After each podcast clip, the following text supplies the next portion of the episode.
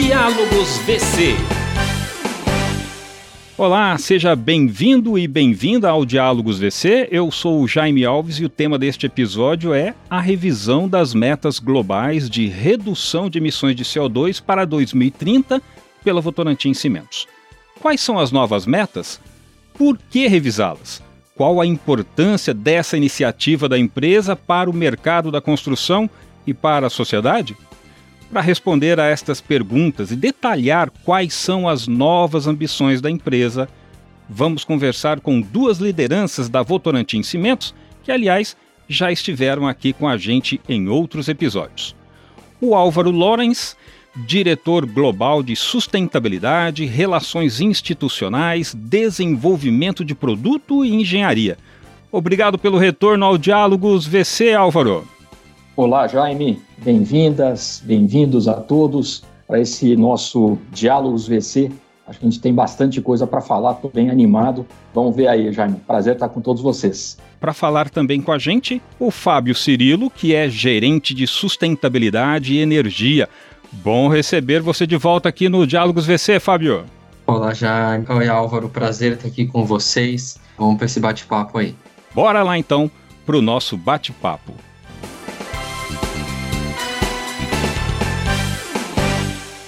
Álvaro, você pode resumir o caminho trilhado pela Votorantim Cimentos para reduzir as emissões de CO2 até chegar à meta atual?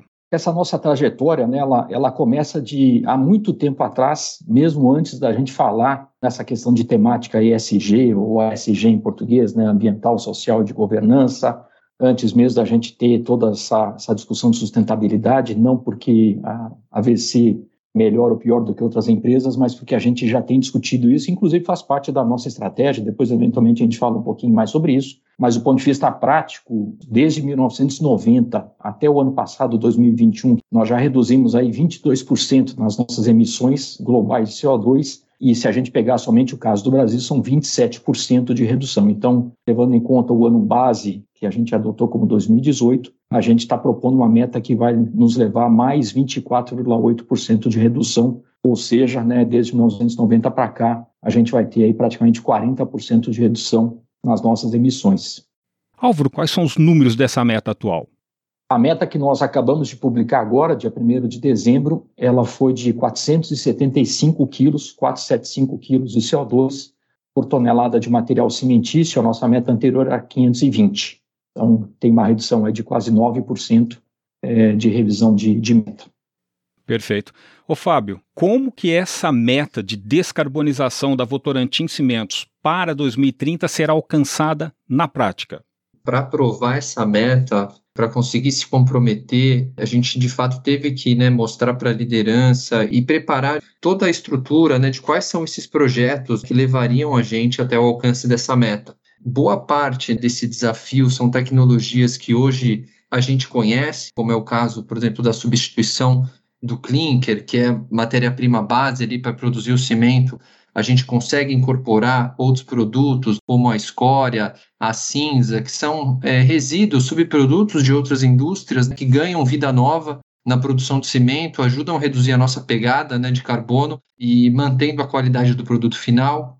A gente tem uma alavanca muito forte também, que é o coprocessamento, né? A gente substituiu o combustível fóssil que a gente usa por resíduos, é, resíduo sólido urbano, resíduos industriais, biomassas, né? A biomassa ajuda muito nesse processo de descarbonização nosso. A gente tem é, grandes esforços também na linha de eficiência energética, né? É, realmente buscar fazer o mesmo produto consumindo menos combustível, consumindo menos energia elétrica.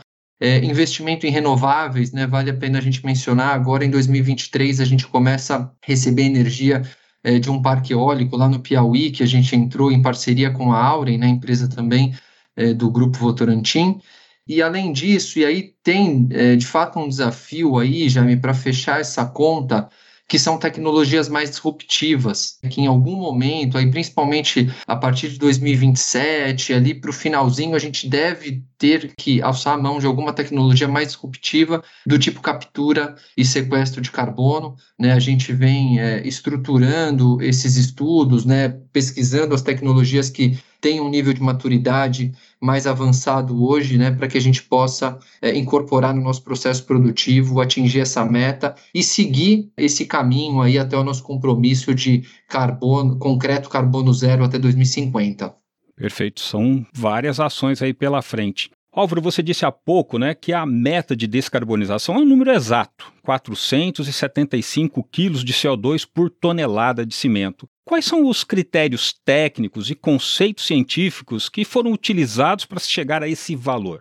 Se a gente voltar um pouco lá em 2015, houve o Acordo de Paris, foi a COP21, onde é, grande parte das nações do mundo se comprometeram em metas espontâneas para a redução das suas emissões e todos os fatores que contribuem para a questão do impacto nas mudanças climáticas. Então, dentro desse conceito, Paris 2015 ele traz essa importância de que todos esses países trabalhem de maneira conjunta com as suas melhores ações e obviamente um país ele é constituído de pessoas, mas também é constituído de entidades e associações de empresas, como é o caso da VC.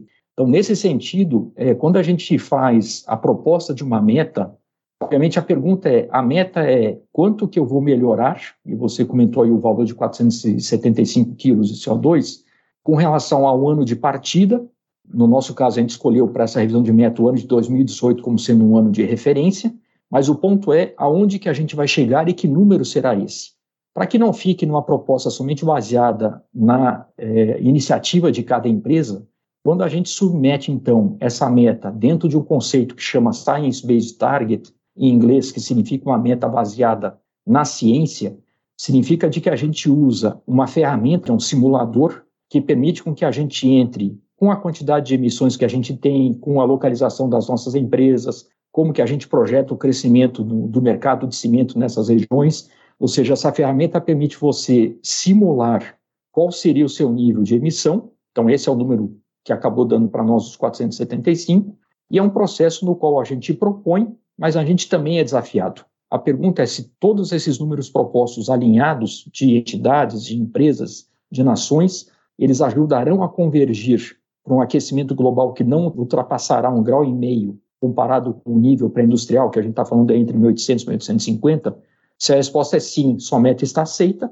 Se a resposta é não, nós temos, como entidade, que desafiar vocês a propor uma meta mais ousada. Então, esse número nosso de 475, ele vem fruto de uma proposta é, feita pela AVC, que foi desafiada pela entidade, mas que entendeu que a nossa meta é suficientemente ousada, então isso foi validado e é assim que a gente compôs essa meta. Perfeito. Fábio, recentemente a empresa divulgou que a sua nova meta de redução de emissões de CO2 foi aprovada pelo Science Based Target, o SBTI. Qual a relevância disso?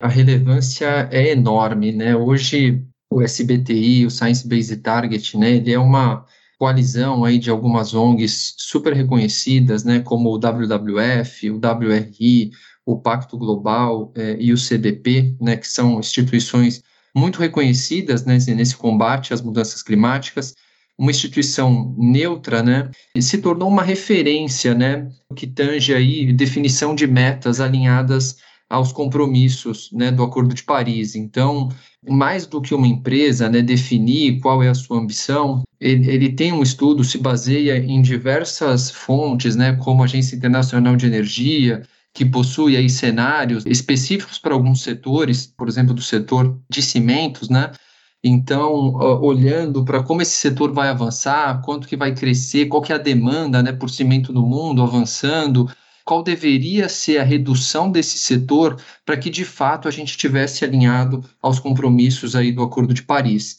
Esse selo SBTI ele garante que essa meta ela é extremamente ambiciosa é, e de fato está alinhado com o que o mundo precisa né, em termos de, de redução de emissões de CO2. Ok, Fábio. E Álvaro, como é que foi submeter a nova meta ao Science Based Target? Foi um processo rápido ou não? Esse processo, Jaime, da gente fazer né, a, a submissão entre, entre nós submetermos a nossa meta, baseada na ciência, e temos o ok por parte da instituição, o processo demorou praticamente um ano de idas e vindas, a gente fazer a submissão, da gente né, comprovar que os dados que a gente tinha eram suficientemente é, agressivos e ousados para a gente poder propor. Então, é um processo que exige bastante troca de experiências, é, desafios técnicos, aprendizado por ambos os lados. Inclusive, o próprio Fábio comentou de que é, existe hoje uma referência, um guia do SBTI relacionado ao setor de cimento, no qual o processo de submissão da própria VC ajudou a gente a montar ou propor essa referência para o setor cimento. Então, só, só lembrei um, um ponto que achei é, relevante. Perfeito. Fábio, agora há pouco você falou que uma das ações é o coprocessamento, né? uma das ações para reduzir as emissões de CO2 pela Votorantim Cimentos. Você pode explicar rapidamente o que é o coprocessamento, por favor? O coprocessamento nada mais é do que a gente substituir né, o combustível fóssil que a gente usa hoje, que predominantemente é o coque de petróleo, por combustíveis alternativos. O forno de cimento ele, ele é operado a cerca de 1.500 graus e ele tem uma grande flexibilidade para consumir eh, diversos tipos de materiais, tá? Então, para te dar um exemplo, né, pneu no fim de vida. Então, em vez de esse pneu ir parar num aterro, ficar gerando problema de saúde em função, né, de acúmulo de água, enfim, né, e todos os problemas desse, desse material tá parado ali, a gente consegue fazer o reaproveitamento energético né, desse material, aproveitar o conteúdo de energia e deixar de consumir combustível fóssil. Além dos pneus, resíduos industriais, né, que de outra forma também colocados em aterros, gerariam até um risco, né, um risco de vazamento, risco de contaminação de lençol freático. Então, tudo isso a gente acaba mitigando né, esses riscos e reaproveitando energeticamente esses materiais a, própria cinza que sobra desse processo acaba sendo incorporada no produto final, virando cimento, então não tem uma geração de novos resíduos, né, um processo limpo. A questão das emissões também, elas são super controladas, então um forno nosso, quando passa a fazer coprocessamento, ele tem limites de emissões é, menor do que caso não fizesse o coprocessamento, então tudo isso garante que seja um processo bastante limpo para se lidar né, com, com o problema sério que a gente tem hoje nas grandes cidades, né, é, dos resíduos sólidos, e ainda assim economizar energia, né, economizar combustível fóssil. Com isso, a gente reduz, reduz as nossas emissões. Perfeito. Álvaro, qual o principal benefício social ou econômico para a sociedade com a revisão da nova meta de descarbonização da Votorantim Cimentos? Antes de mais nada, certamente é, a meta que, que nós temos, já tínhamos e agora colocamos ela mais desafiadora, ela contribui bastante para a questão da agenda de mudanças climáticas. Então, é, agendas, né, agenda climática, mudanças climáticas é uma agenda que diz respeito a cada um de nós, como pessoas, como CPF, como sociedade, como instituição. Então, o nosso papel como empresa, certamente é uma empresa que está alinhada com todas essas demandas da sociedade e a importância de, assim como nós somos um grupo que tem aí mais de 100 anos, como Grupo Votorantim, quase 100 anos aí como VC, de que a gente também tenha né, uma vida bastante longa e para isso a gente precisa endereçar os temas não só do presente, mas os temas de futuro também. Segundo aspecto que eu acho que é importante colocar, de que essa temática né, de, de nova meta, na meta de descarbonização de CO2, está totalmente alinhado com a própria estratégia da empresa. E a nossa estratégia hoje ela é composta de alguns pilares, como a gente chama, então, a gente fala internamente que é a nossa casinha, a nossa casa estratégica, é, e um dos pilares dessa casa estratégica é o pilar de sustentabilidade. Por fim, quando a gente pega do ponto de vista prático, né, eu falei, falei, e aí, o que, que é de impacto social e econômico? É, tem dois exemplos que às vezes a gente gosta de dar, o Fábio explicou um pouquinho, é, um deles que é a questão aí do, do combustível derivado de resíduo o segundo exemplo super bacana que a gente fala em todo evento, e a gente vai continuar falando, porque eu acho que ele é bastante emblemático nessa questão de cadeia de valor, impacto para a sociedade, impacto econômico, é o nosso exemplo lá do açaí, da nossa unidade lá de Primavera, no Pará. E nessa localidade, como toda fábrica que a gente tem usa né, combustível é, fóssil, que no nosso caso vem do Golfo do México, então é, tem toda uma distância para transporte, vem via marítima, tem que chegar no porto, tem que transportar. E aí nós desenvolvemos então uma tecnologia que permite a gente queimar o caroço do açaí. Então, o açaí, que é aquela frutinha que todos nós gostamos de comer, que aliás engorda pra caramba, 80% do peso dessa fruta é o caroço. Então, quando a gente vê, né, vai lá comer numa padaria, numa lanchonete, o, o, o açaí, na verdade nós estamos comendo, obviamente, a polpa, que representa 20% do peso, e 80% do peso é o caroço. E esse caroço, via de regra, ele era descartado no meio ambiente, seja em aterro, seja em beira de rio, seja em, né, em locais abertos. Então, o que nós fizemos é muito dessa, dessas localidades, nós estamos trabalhando de culturas extrativistas, né, pequenas famílias, cooperativas que subsistem do plantio, da colheita e da produção da polpa e descartavam o caroço. Então, agora eles continuam fazendo isso, só que em vez de descartar o caroço, eles fazem um processo de secagem nos mandam esse caroço, que permite com que a gente substitua o combustível fóssil, então passa a ser mais um elemento de agregação de renda, nós acabamos facilitando com que as pessoas é, se fixem naquela localidade, porque acho que esse é um problema né, que a gente tem em todos os países do Brasil, não é diferente de migração de mão de obra, então o pessoal não precisa necessariamente ir para grandes centros que causam outros problemas, então nós aumentamos o conceito do impacto na cadeia de valor, dando emprego, dando renda, dando condições de trabalho mais dignas e aumentando o faturamento dessas pequenas é, famílias e cooperativas. Então, esse é um exemplo, certamente tem muitos outros, e, aliás, para dar mais um exemplo, a gente tem na Espanha, nós também temos o mesmo conceito do açaí, só que na Espanha a gente é, queima o caroço da azeitona. Também a gente aproveita isso como uma fonte de biomassa, são exemplos aí do impacto social e econômico que a gente tem com a questão da temática de descarbonização. Muito bom. O Fábio, levando em conta que hoje o consumidor é mais informado, é mais engajado e que as empresas possuem um compromisso com a agenda ESG, você poderia falar um pouco sobre a conexão entre sustentabilidade e competitividade no mercado da construção? A gente aqui na Votorantim Cimentos, a gente é, tem justamente feito é, essa reflexão, né? Para a gente, sustentabilidade é mais um elemento de competitividade na indústria. E aí eu vou pegar dois aspectos dessa tua pergunta, tá? Um primeiro, a questão da, da regulação do carbono, né? A gente opera hoje já em alguns 11 países, a gente tem operação. Em dois deles, que é o caso do Canadá e da Espanha, já existe um preço de carbono implementado. Então, todo o carbono emitido, ele tem um custo, ele tem um preço ali no mercado. Esse preço ele é bastante alto e tende a, continuar subindo. Dessa forma, né, nosso, nosso entendimento é que ter ali o, o né, a, a, empresa que tem a maior eficiência, ou seja, que consome menos energia, que consome menos combustível, né, isso já, já traz mais competitividade. E, de certa forma, quando você tem que pagar pelo carbono, você também tem um custo menor com o carbono. Nesse caso, se você é uma empresa mais eficiente. Então, ele é uma injeção de fato de eficiência. E esse processo ele tem se espalhado pelo mundo, né? Existem discussões aqui no Brasil, um decreto, alguns projetos de lei em tramitação.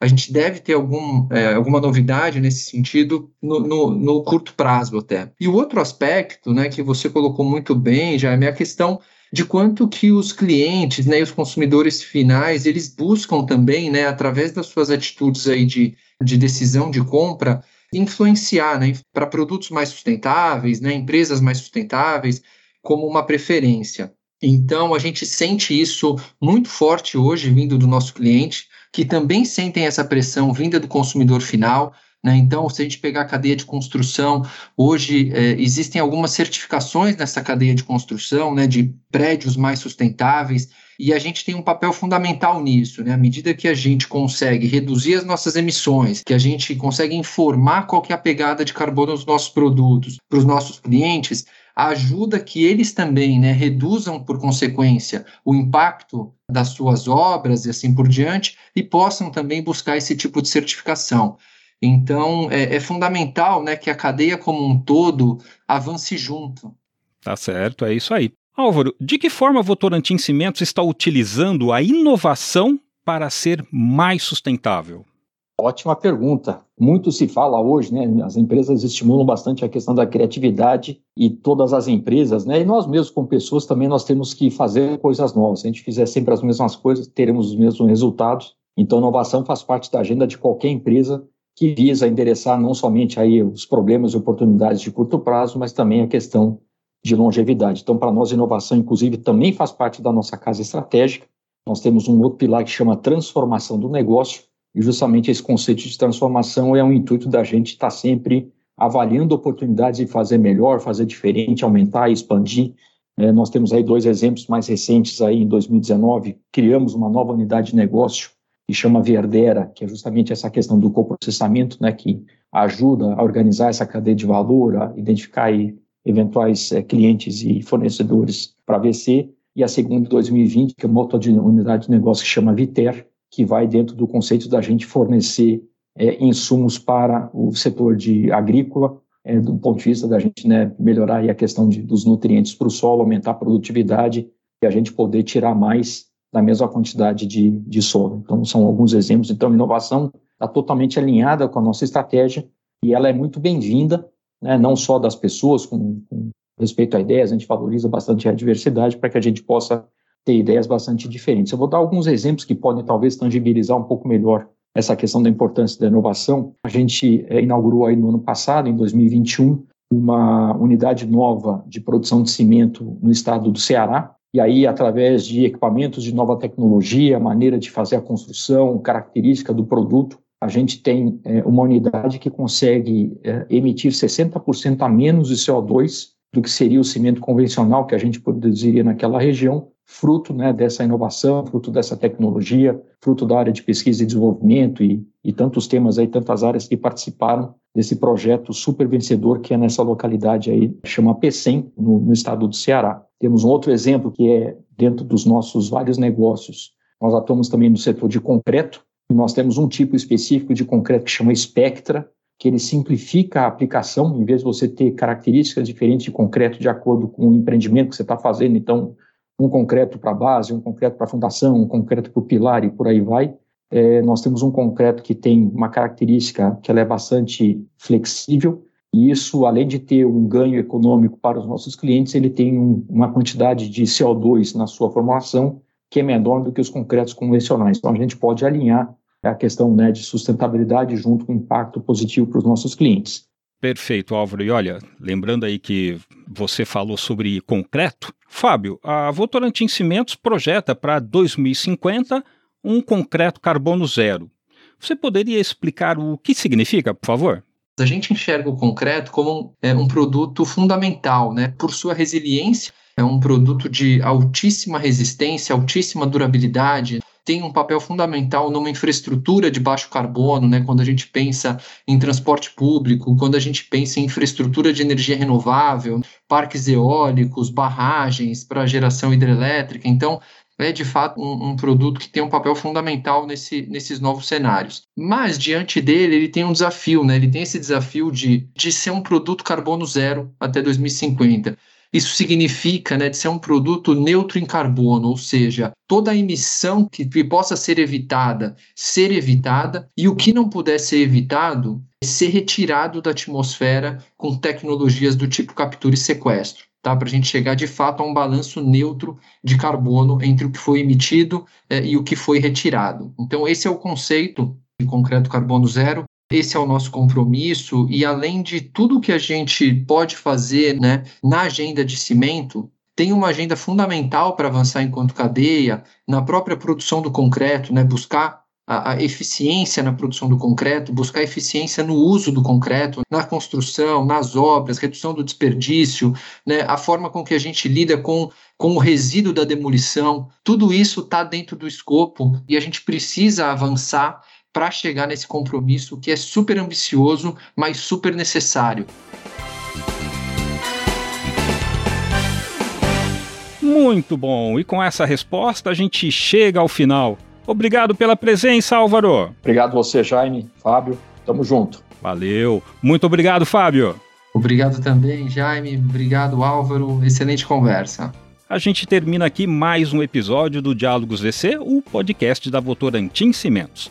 Você pode acompanhar os episódios sobre ESG, inovação e outros temas no Spotify. Aproveite e compartilhe agora mesmo este episódio na sua rede de contatos e siga a gente para ser avisado sobre novos episódios. Obrigado pela sua audiência e até a próxima edição.